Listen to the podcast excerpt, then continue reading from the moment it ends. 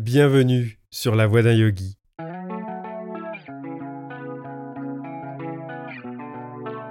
Je m'appelle Benjamin et je suis très heureux de vous retrouver. Dans cet épisode d'ouverture, j'aimerais partager avec vous la période de sécheresse vécue après la première saison, mais aussi des enseignements que j'en ai tirés et qui vont forcément influencer cette nouvelle série. Le tout saupoudré de philosophie du yoga. En route pour un nouveau voyage.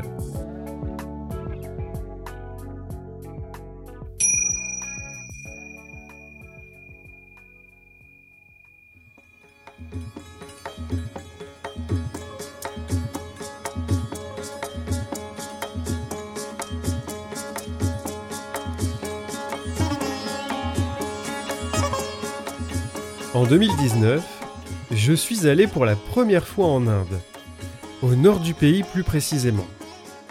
Nous avons visité de nombreuses villes, Agra et le Taj Mahal, Varanasi, la capitale spirituelle du pays, Haridwar, lieu de résidence de l'ashram de Mahanandamoi, Rishikesh, l'incontournable capitale du yoga aux allures de supermarché yogique, et bien d'autres encore. Lors d'un après-midi à Varanasi, deux jeunes indiennes tenant de petits livrets jaunes ont approché notre groupe. Elles nous ont appris qu'un festival de danse sur la Bhagavad Gita aurait lieu dans la soirée, gratuit et en plein air. Elles ont ensuite offert à ceux qui le souhaitaient ces livrets jaunes, qui n'étaient autres qu'une traduction de la Gita en anglais. J'ai lu la Bhagavad Gita pour la première fois en 2015 il s'agissait de la version commentée par Sri Aurobindo aux éditions Albin Michel. À l'époque, j'avais décroché car je ne saisissais pas tous les commentaires du maître. D'autant que leur richesse et leur longueur cisaillent trop le texte à mon goût et coupent la narration. Il m'a été difficile de suivre le dialogue entre Arjuna et Krishna. Je recommande plutôt cette version à ceux qui ont déjà lu la Bhagavad Gita et qui souhaitent approfondir leurs connaissances. Le livret jaune offert par les jeunes indiennes ne comprenait aucun commentaire. Je me retrouvais donc seul face au texte. Mon ancienne professeure de yoga, organisatrice du voyage, et mes compagnons de route m'ont beaucoup apporté grâce à nos conversations autour de la Gita, mais aussi autour du yoga.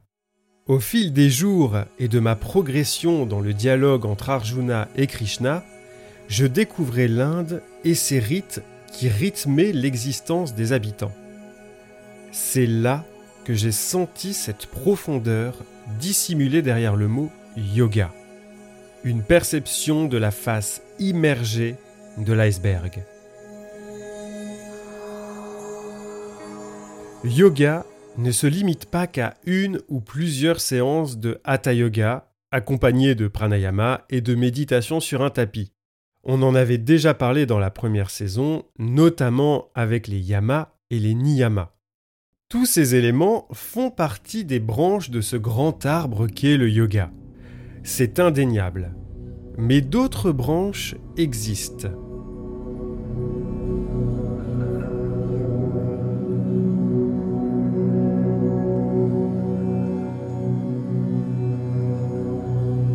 Peu de temps après l'arrêt de la première saison, je suis tombé dans une période de grosse fatigue. L'accumulation des cours en ligne de ma formation, de mon travail acharné sur le podcast et de cette solitude ressentie sur mon tapis m'ont éloigné de la pratique. Voir mes camarades et mes enseignants derrière un écran me frustrait terriblement. D'ailleurs, l'une d'entre eux a employé un adjectif qui résumait bien la situation dévitalisant. Quand je déroulais mon tapis, mon cœur se serrait. Mon mental et mon corps se rebellaient. À la moindre posture, je me surprenais à penser à quoi bon se tordre dans tous les sens Et pendant mes cours en ligne à l'école française de yoga, dès que nous nous installions en Shavasana, je m'endormais. Impossible de rester attentif à mon souffle corps et esprit s'y refusaient. Ils étaient bien plus forts que ma volonté.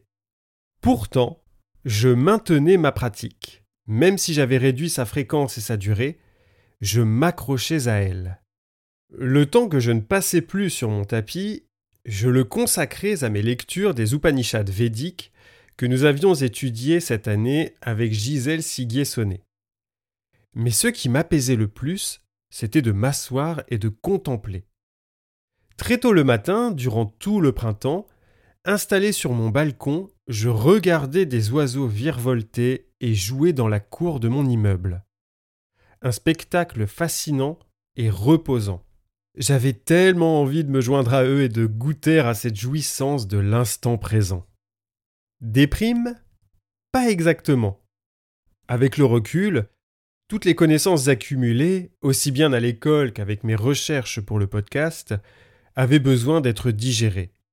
Par ailleurs, j'éprouvais une grande lassitude à voir sur les réseaux sociaux des photos de postures plus belles et plus acrobatiques les unes que les autres. Elles étaient superbes à regarder. Mais dans le fond, je m'interrogeais. Et si ce jeu ne se limitait qu'à nourrir l'ego d'un côté et à alimenter les complexes physiques et psychiques de l'autre Et rien de plus. Difficile, quand on n'est pas au top de sa forme, de ne pas résister aux sirènes de la comparaison et de remettre en cause sa propre valeur, et ce dans n'importe quel domaine. Je ne suis pas obligé de me connecter, je suis d'accord. Mais en ce qui concerne le podcast, c'est mon principal moyen d'échange et de communication avec vous. Et forcément, je suis exposé à ce déluge.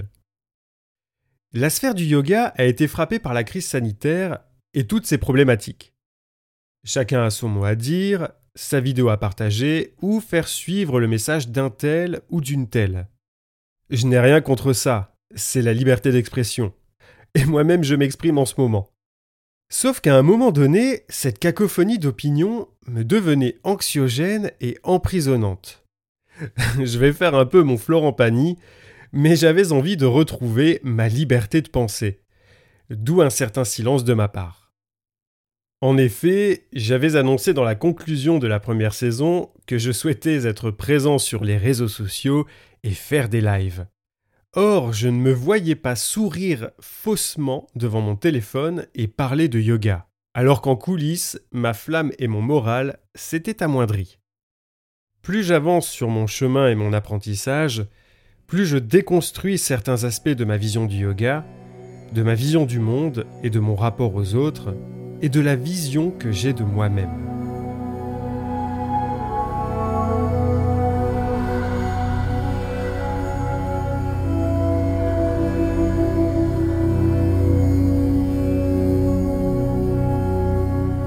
J'avais vraiment besoin d'une pause et de retrouver mon souffle.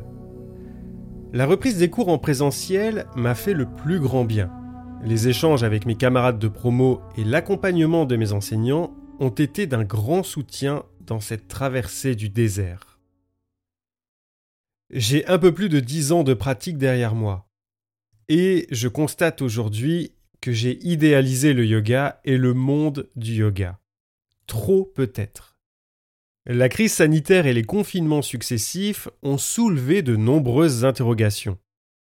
Ils constituent avant tout un miroir dont le reflet n'est pas très agréable à regarder, aussi bien sur le plan collectif qu'individuel. Cette crise nous place face à nos peurs archaïques et à nos doutes. Et à l'heure où l'amalgame entre yoga et voie de bien-être prend de l'ampleur, j'ai éprouvé du soulagement quand une de mes enseignantes nous a dit Le yoga ne peut pas tout. Car pendant cette période de doute, je culpabilisais d'aller mal après une séance ou encore d'avoir réduit ma pratique, moi qui suis d'un naturel discipliné. Je fais du yoga, j'anime un podcast de yoga. Alors pourquoi je doute et ne vais pas bien? Derrière cette interrogation se cache une injonction implicite au bonheur de ce milieu du bien-être qui nous pousse à mettre un couvercle sur des sentiments tels que la colère ou la tristesse. Il est vrai qu'après une séance d'Hatha Yoga, on ressort apaisé, léger, fatigué, mais on va dire une bonne fatigue, voire joyeux. Mais le contraire existe, bien plus qu'on ne le pense. Quand elle est répétée et régulière, la pratique opère en nous un brassage inévitable et salutaire sur le long terme. Des émotions, voire des traumas profondément enfouis, remontent à la surface et sans prévenir. J'ai déjà vu des personnes quitter un cours de yoga en pleurs parce qu'une posture ou un pranayama avait déclenché une crise. Je suis passé par là aussi. En plus, j'étais allongé sur le ventre et n'étais même pas encore dans la posture. Ceci dit, on avait fait pas mal d'extensions et de torsions juste avant. Sur le coup, ce n'est pas franchement agréable à vivre. Mais il vaut mieux que ça sorte et qu'on se libère de ces scories. Quand c'est trop difficile à gérer et que ça envahit le quotidien, il est préférable alors d'être accompagné par un professionnel. Laissez-moi vous lire les sutras 12, 13 et 14 du deuxième chapitre des Yoga Sutras. Ça faisait longtemps.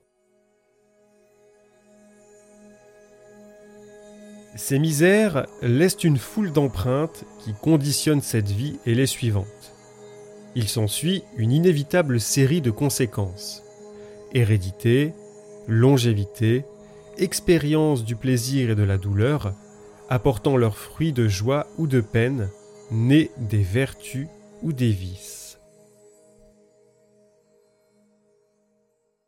Dans son livre L'esprit du yoga, Isé Tardant Masquelier nous enseigne que ces sutras montrent que le yoga n'a jamais été conçu comme une discipline de mieux-être dans la vie actuelle, mais plutôt comme un mode de transformation radicale dont les effets se répercutent sur l'après-vie.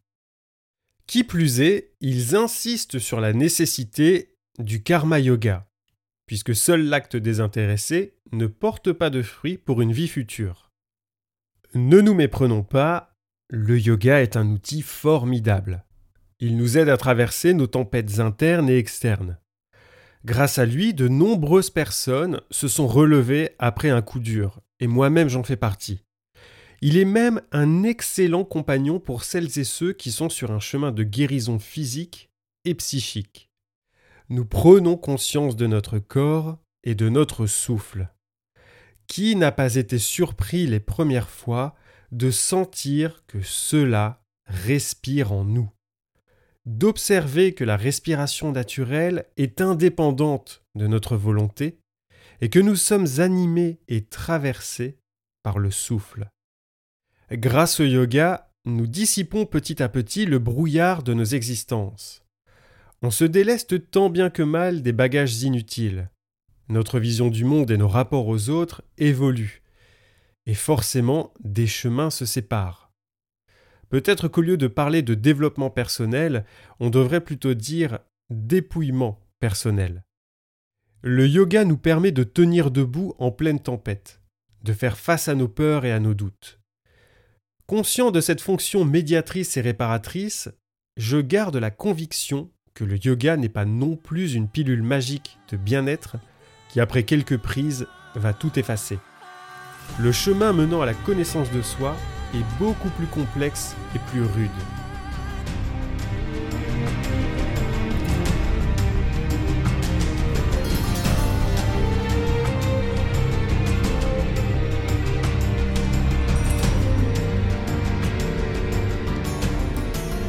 J'ai retrouvé cet été le goût de la pratique. Les cours en présentiel me font le plus grand bien. Sentir l'énergie du groupe m'avait manqué. Le yoga, c'est aussi cet aller-retour constant entre l'extérieur et l'intérieur. Dans son livre Le désert intérieur, Marie-Magdalene Davy établit un parallèle intéressant entre l'homme moderne et ses ancêtres, les pères du désert. Jadis, nombreux furent les pèlerins à partir en quête de Dieu dans le désert, laissant derrière eux le monde social et toutes les responsabilités qui leur incombent. Selon l'autrice, l'homme moderne n'a plus cette capacité physique à effectuer un pèlerinage aussi difficile. Cela est réservé à quelques élus.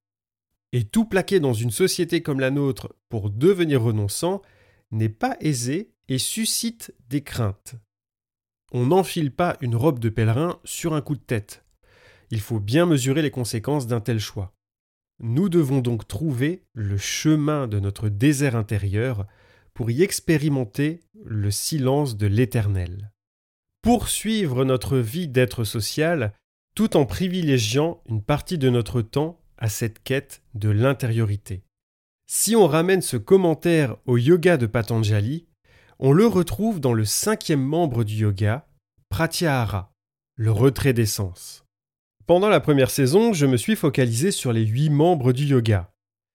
Au cours de cette exploration, je n'ai pas cessé de rappeler que des traités comme les Yoga Sutras ou la Hatha Yoga Pradipika s'adressaient en premier lieu à des êtres qui se destinaient à une voie de renoncement. Ils consacraient leur vie à l'ascèse de ce yoga. Les séances de pranayama duraient des heures, et ne parlons même pas de la méditation où la notion de temps n'existe plus. Aujourd'hui, nos pratiques sont balisées par des créneaux horaires. Nous avons beau adorer cette voie du yoga, nous ne pouvons pas nous soustraire à nos obligations. Comment réaliser alors ce désir de libération sans abandonner notre participation active dans le monde?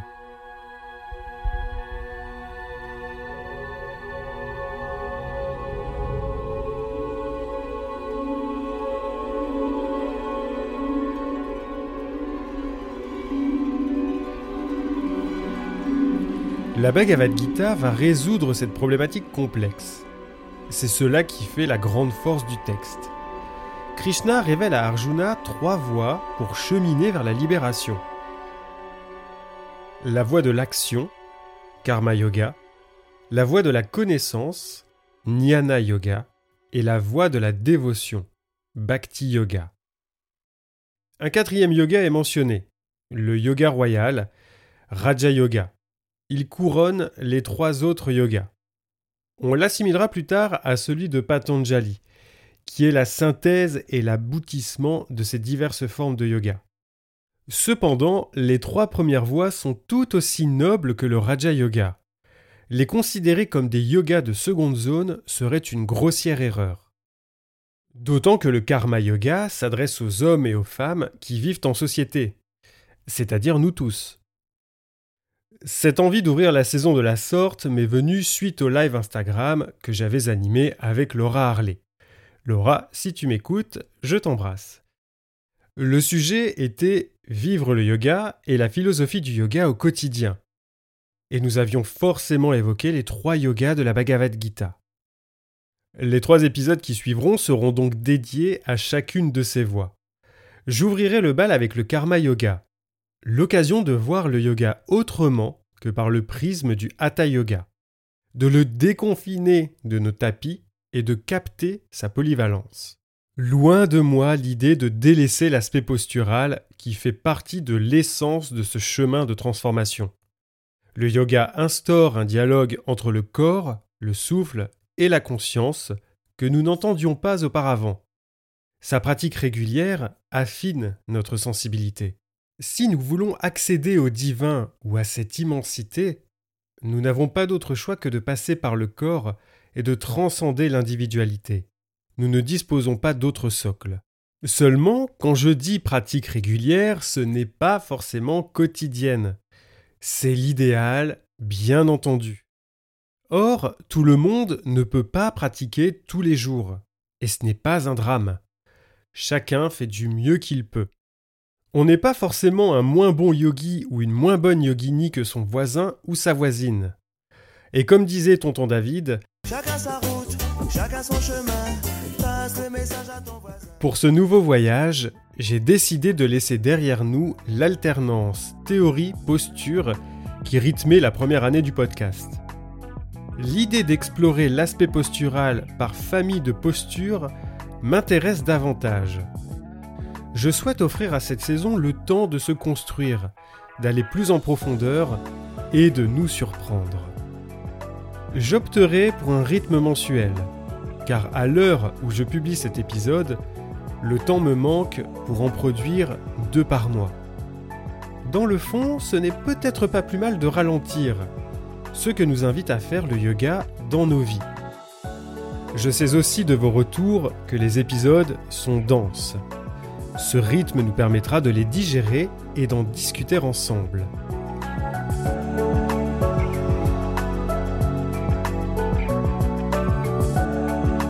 Je vous remercie de votre fidélité, de vos messages de soutien et d'avoir fait vivre le podcast durant sa pause.